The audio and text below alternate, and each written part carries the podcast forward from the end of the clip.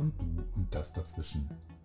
Ein Podcast über Menschen, allein und zusammen, über das, was uns mit uns und anderen verbindet oder eben trennt. In Familie, Freundschaft, Beziehung und Liebe, Arbeit und Beruf, Gesellschaft und Politik. Warum über alles? Weil alles zusammenhängt. Von und mit Dr. Markus Riedel.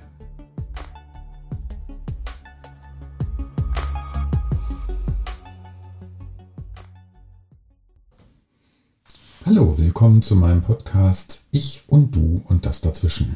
Liebe ZuhörerInnen, oh, bei der Gelegenheit gleich, ich werde es nicht schaffen, immer korrekt zu gendern. Bitte seht mir das nach. Ich bemühe mich wirklich, aber manchmal kriege ich es einfach noch nicht komplett hin. Genauso äh, seht mir bitte nach, dass ich euch duze in diesem Rahmen, weil viele Dinge, die ich hier beackern und ansprechen möchte, die sind einfach im Du besser auszudrücken.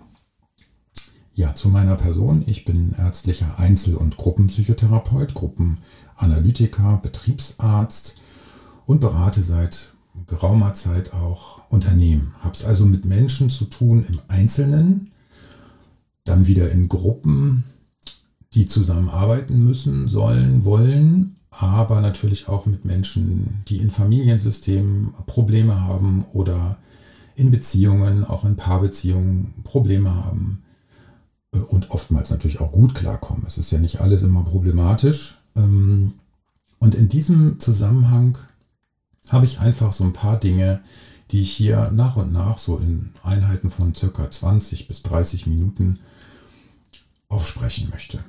Und ähm, da fange ich heute mal mit dem Thema an, äh, Selbstreflexion.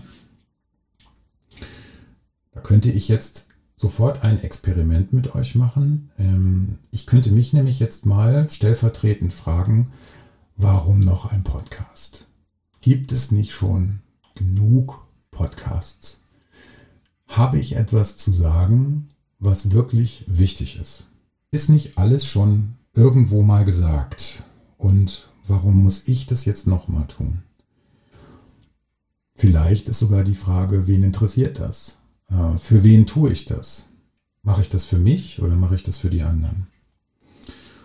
Und da sind wir eigentlich schon mitten im Thema. Ähm, an wen richtet sich dieser Podcast auch gerade heute mit der Selbstreflexion, aber auch in den folgenden äh, Folgen ähm, eigentlich an alle? Es hängt alles mit allem zusammen.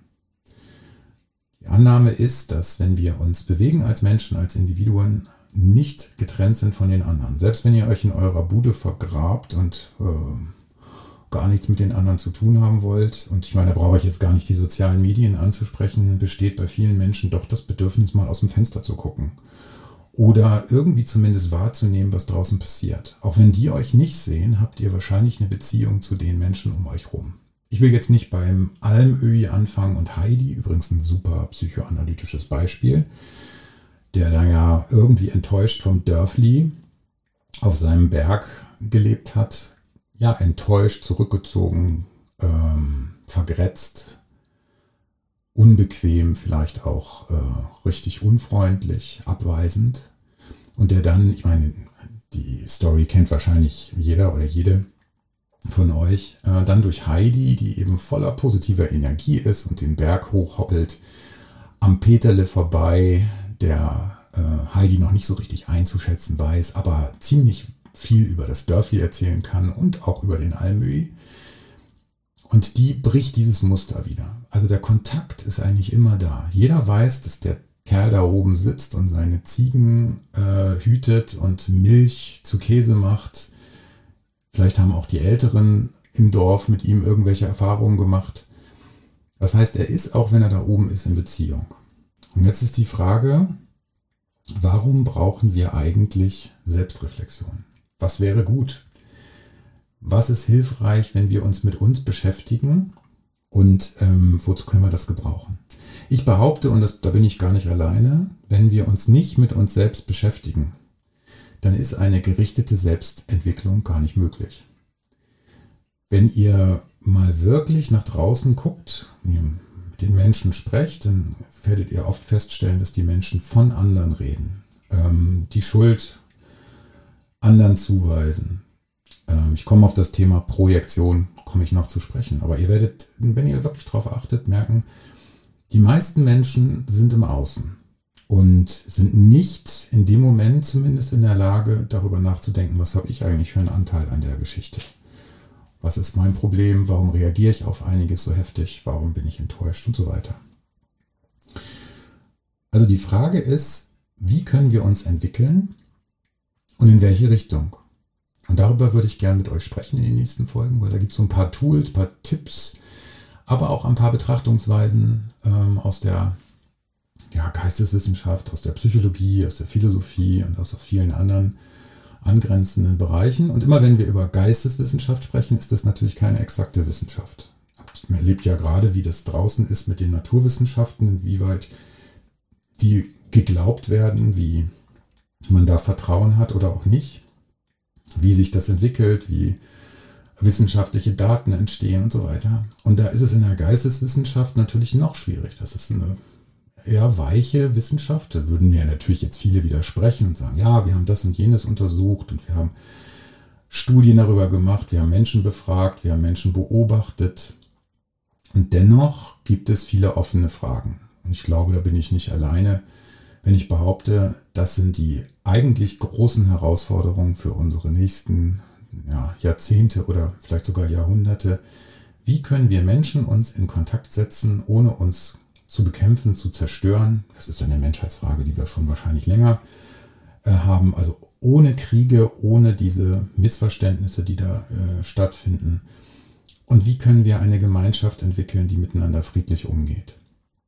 Und das beschäftigt ja die Geisteswissenschaften schon lang, nicht nur die Soziologie, eben auch die Psychologie. Und ein wichtiger Baustein auch in der Psychotherapie, einzeln und in Gruppe, ist, dass wir es ohne Selbstbetrachtung, ohne Selbstreflexion, und Reflexion heißt ja eigentlich eine Betrachtung, also sich den Spiegel vorhalten, nicht schaffen werden, uns wirklich zu entwickeln. Jedenfalls nicht in einer gerichteten Form, sodass wir sagen, okay, wir wollen uns verbessern. Wir möchten gerne, dass es besser wird, dass wir weniger leiden, dass wir weniger äh, Menschen enttäuschen um uns herum, dass wir selbst weniger enttäuscht sind. Und das grundsätzliche, ähm, die grundsätzliche Voraussetzung ist eigentlich, dass wir erstmal uns fragen können, wie weit wir in Beziehung leben. Also ich habe ja mit dem Almöhi-Beispiel eigentlich schon gesagt, ich glaube persönlich dran, dass wir immer in Beziehung sind, egal wie wir uns zurückziehen. Es sei denn, wir wären wirklich jetzt auf dem Mond. Und selbst dann, wenn einer um uns wüsste, der weiß, dass wir auf dem Mond sind, hätten wir Beziehung. Weil dann macht sich über uns jemand Gedanken, wie es dem wohl auf den Mond geht. Aber in der Regel brauchen wir gar nicht so weit zu gehen, sondern wir leben in Beziehung und das jeden Tag, ob wir das wollen oder nicht.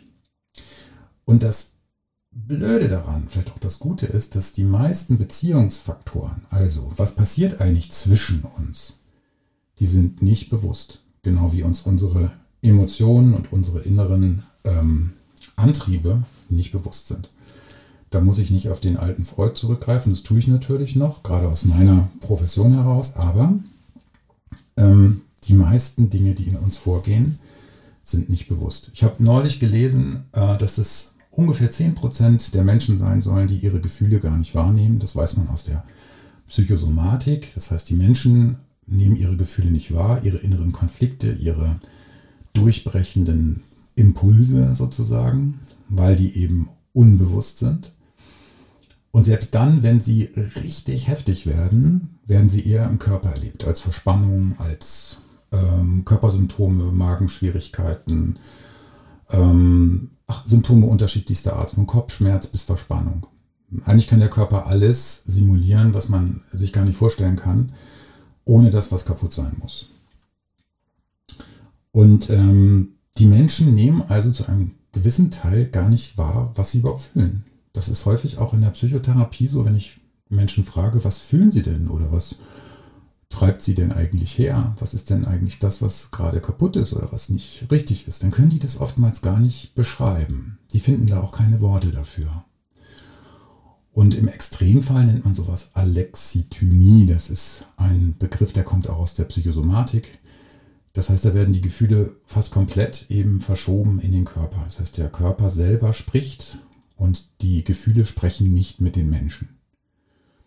Und daraus kann man dann eben nur deuten, was vielleicht das Gefühl sein könnte. Und irgendwann wird das dann möglich, meistens wenn man über die Vergangenheit spricht oder über das, was die Menschen erlebt haben. Ähm, dann kommen Bilder auf und dann werden mit diesen Bildern zusammen Gefühle deutlich. Und dann kann man an dem Bild sagen, okay, wenn Sie sich daran erinnern, was fühlen Sie jetzt, wenn Sie sich daran erinnern? Das ist so ein, ein Effekt oder ein Trick. Und dazu braucht es natürlich erstmal Vertrauen zum Psychotherapeuten oder Psychotherapeutin ähm, aber da komme ich später auch noch dazu. Also was ist Psychotherapie und was sind so die Grundvoraussetzungen, was kann man da erwarten und nicht. Und äh, da komme ich später noch drauf. Also wenn wir über Selbst und Reflexion sprechen, ähm, dann reden wir nicht nur über das Denken. Das Denken ist ja sozusagen unsere, unser größtes Heiligtum. Ne? Die, also wir glauben, alles durch Denken lösen zu können und wir sind super im Denken und Strategien entwickeln. Aber um es mal ganz deutlich zu sagen, mit dem Denken allein sind wir ziemlich am Arsch, weil wenn wir nur denken, sind wir trotzdem getrieben von unseren nicht bewussten Gefühlen und den sogenannten Affekten. Also Affekte sind durchbrechende Gefühle, die dann auch nach außen sich richten und dann auch meistens gar nicht mehr so gut kontrollierbar sind. So ein kleiner Unterschied zwischen Emotionen, Gefühlen und Affekten. Affekt ist so ein bisschen mehr das Pieksige, was aus uns rauskommt, was uns dann auch treibt, wo wir dann auch nicht schaffen, uns zu stoppen. Äh, und das kann natürlich ziemlich daneben gehen. Das kennt, äh, kennt wahrscheinlich auch jeder und jeder von euch. Also die, das Denken alleine bringt es nicht. Wir müssen, wenn wir selbst, ja, Selbstreflexion betreiben, nicht nur unser Denken beobachten können, sondern auch das, was wir fühlen. Und wenn das schwierig ist, müssen wir über den Körper gehen. Wir müssen erstmal gucken, was ist da eigentlich im Körper los und was könnte das für ein Gefühl sein. Und jetzt merkt ihr schon, das ist anstrengend. Allein wenn ich darüber rede, ne, warum soll ich einen Podcast machen, ist das nicht eigentlich schon gesagt? Könnte ich mich damit auseinandersetzen? Was ist das eigentlich für ein narzisstischer Impuls zu meinen, ich hätte irgendwas zu sagen? Euch jetzt hier voll zu labern und irgendwelche Betrachtungen über das, was in allen Büchern schon eigentlich drinsteht, euch nochmal zu erzählen. Man könnte jetzt sagen, ja, ist das jetzt ein krankhafter Impuls, dass ich jetzt überhaupt was sagen will? Oder ist das gesund, weil es selbstwertvoll ist, wenn ein Mensch meint, er hat was zu sagen? Also jeder, der ein Buch schreibt, jeder, der irgendwie sich äußert öffentlich, jeder, der meint, ähm, es gibt irgendwas Wesentliches, was ich beitragen möchte, da könnte man spekulieren, ist das ein narzisstischer Impuls. Und das meint nicht krankhaft. Da komme ich nochmal beim Thema, ist ja ein super spannendes Thema, ist ja Narzissmus. Das ist ja hochgradig beliebt. Ne? also auch in aller Munde. Und ähm, ja, Narzissten sind ein großes Problem. Die Frage ist nur, ist es ein krankhafter Narzissmus oder ist es vielleicht sogar was Gesundes, was man bei Narzissmus immer gar nicht in den Mund nehmen darf. Da wird man sofort dann damit konfrontiert. Nein, Narzissmus ist immer krank und ist immer schwierig. Ja, ich weiß, was damit gemeint ist. Ich würde das gerne ein bisschen differenzierter sehen. Man könnte mal einfach sagen, Geltungsbedürfnis. Bedürfnis nach gehört werden. In dem Fall ist es ja ein auditives Medium. Ihr hört mich und seht mich nicht. Und ähm, das kann klappen, das kann aber auch nach hinten losgehen. Auch gerade die Frage, was ist authentisch, wenn ihr mich hört? Glaubt ihr das, was ich sage? Richte ich mich wirklich an euch oder bin ich nur bei mir? Bin ich sozusagen nur in mir gefangen und äh, rede jetzt vor mich hin oder versuche ich euch zu erreichen? Denn eigentlich kann jetzt keine Beziehung stattfinden in der direkten Form, weil ich müsste erstmal warten, wie ihr darauf reagiert, was ich sage. Und äh, insofern habe ich jetzt erstmal nur den einen Schenkel der Beziehung. Ne? Der Almöhi nimmt sein Megafon auf dem Berg und trötet was ins Dorf. Und dann muss er gucken, ob was zurückkommt.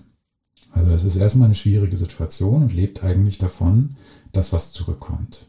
Natürlich in der Hoffnung, dass was Positives zurückkommt und nicht Shitstorm. Auch das ist ja in den sozialen Medien ein Problem.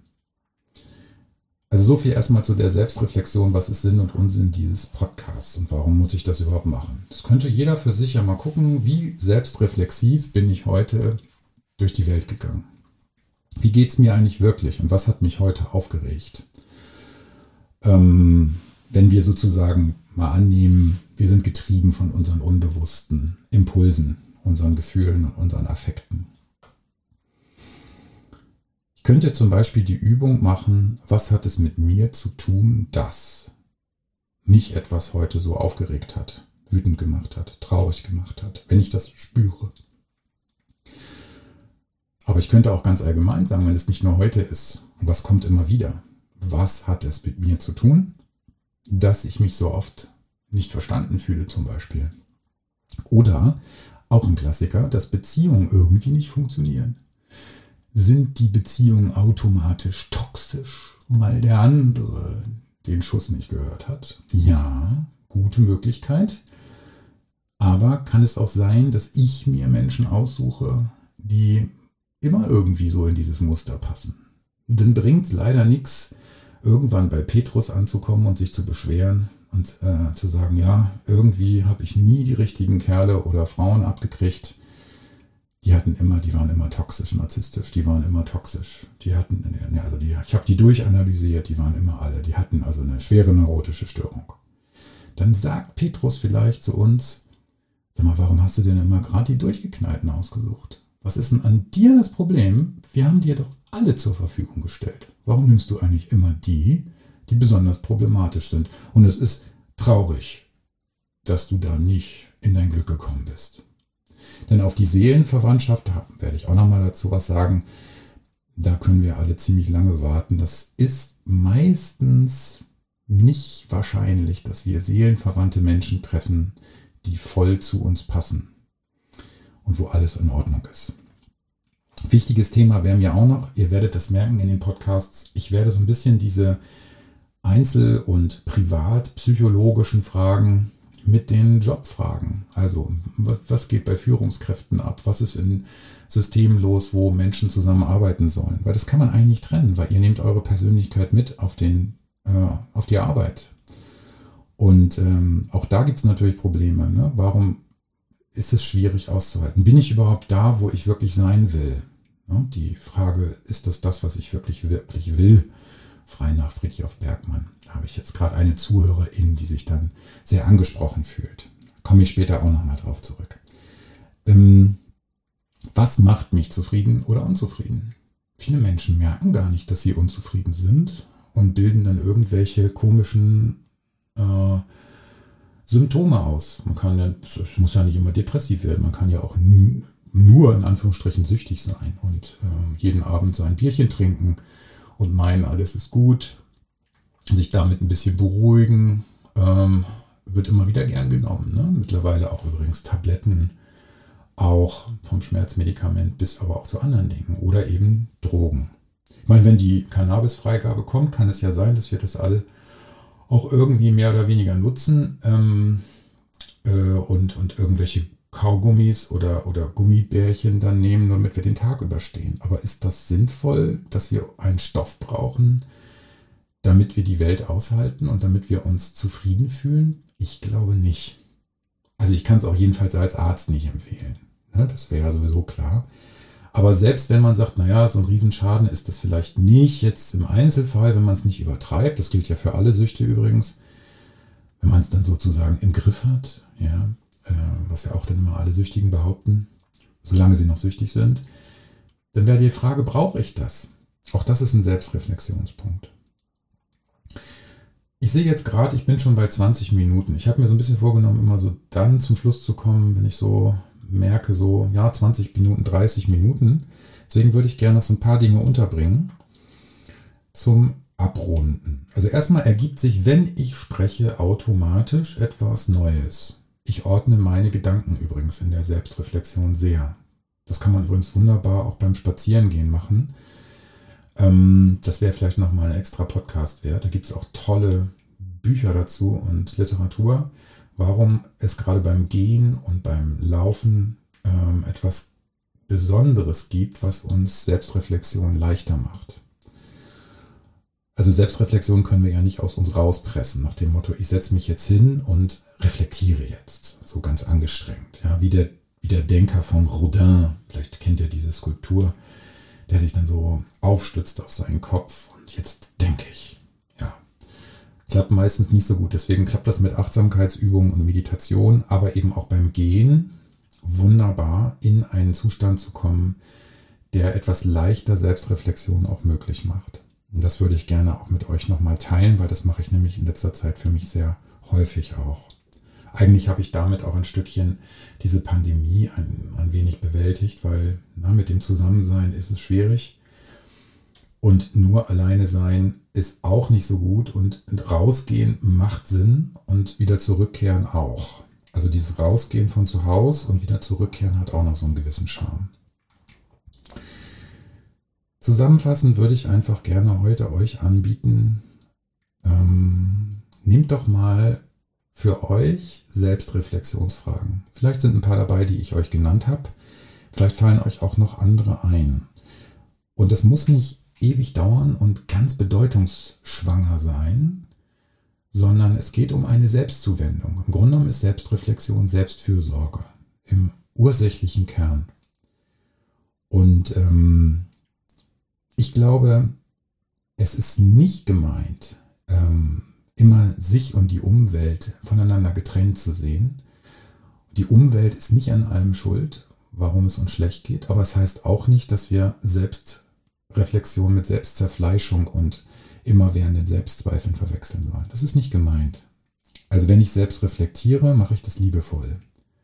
Und nicht, jetzt muss ich aber das rausfinden, wo ich jetzt eigentlich falsch war. Oder es kann doch nur an mir liegen. Und da muss ich doch dran schuld sein. Nein, das ist damit nicht gemeint, sondern es ist eine Art Pendeln zwischen den anderen und mir. Was ist mein Anteil? Warum haut es so besonders rein? Was ist das, was mich dabei besonders bewegt? Und nicht nur die anderen sind schuld oder ich bin schuld. Das ist nicht gemeint. Gut. Man könnte auch zusammenfassend sagen, Hitler war Hitler und Hitler war scheiße. Das darf man durchaus, durchaus draußen lassen. Ähm, die Frage ist, wie gehe ich mit mir selber um, wenn ich mit anderen Menschen zusammen bin, die ich auch als besonders bedrohlich, gefährlich, ähm, verführerisch, ähm, toxisch, wie in welcher Form auch immer sehe. Und gebe ich denen einen Raum oder nicht? Und wie gehe ich damit um, wenn ich an Grenzen stoße mit meinen Gefühlen? Merke ich diese Gefühle auch? Bemerke ich die überhaupt?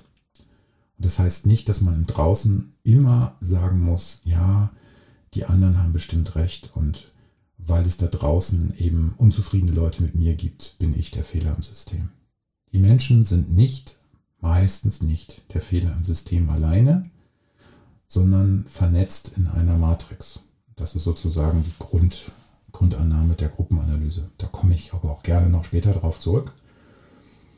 Insofern ähm, sind wir Knotenpunkte in einem Netzwerk. Und wenn man das mal so als vielleicht visuelle Anregung nimmt, mal drüber nachzudenken, was für ein Netzwerk hatte ich eigentlich heute oder wo war ich heute eingeflochten oder wo bin ich grundsätzlich eingeflochten? Wer ist um mich rum? Und wie gehe ich mit den Menschen um, dann wird einem manchmal klar, dass man Dinge wiederholt und auch die Gefühle, die dazu passen, wiederholt. Und dann ist die Frage, kann man damit anders umgehen oder sich daraus befreien? Aus bestimmten Netzwerken muss man sich auch befreien, glaube ich.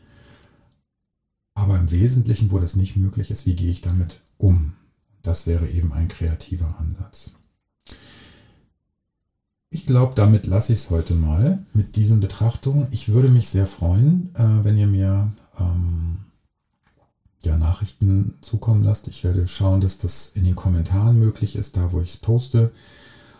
Und dass ihr mir dann äh, eine Rückmeldung gebt. Und ähm, auch Themenanregungen gebt gern, wenn euch was nachgeht und ihr da etwas wissen möchtet, beziehungsweise weiter darüber diskutieren möchtet. Also gehabt euch für heute wohl und habt ein paar gute selbstreflexive Gedanken und Empfindungen und lasst es euch gut gehen. Bis zum nächsten Mal.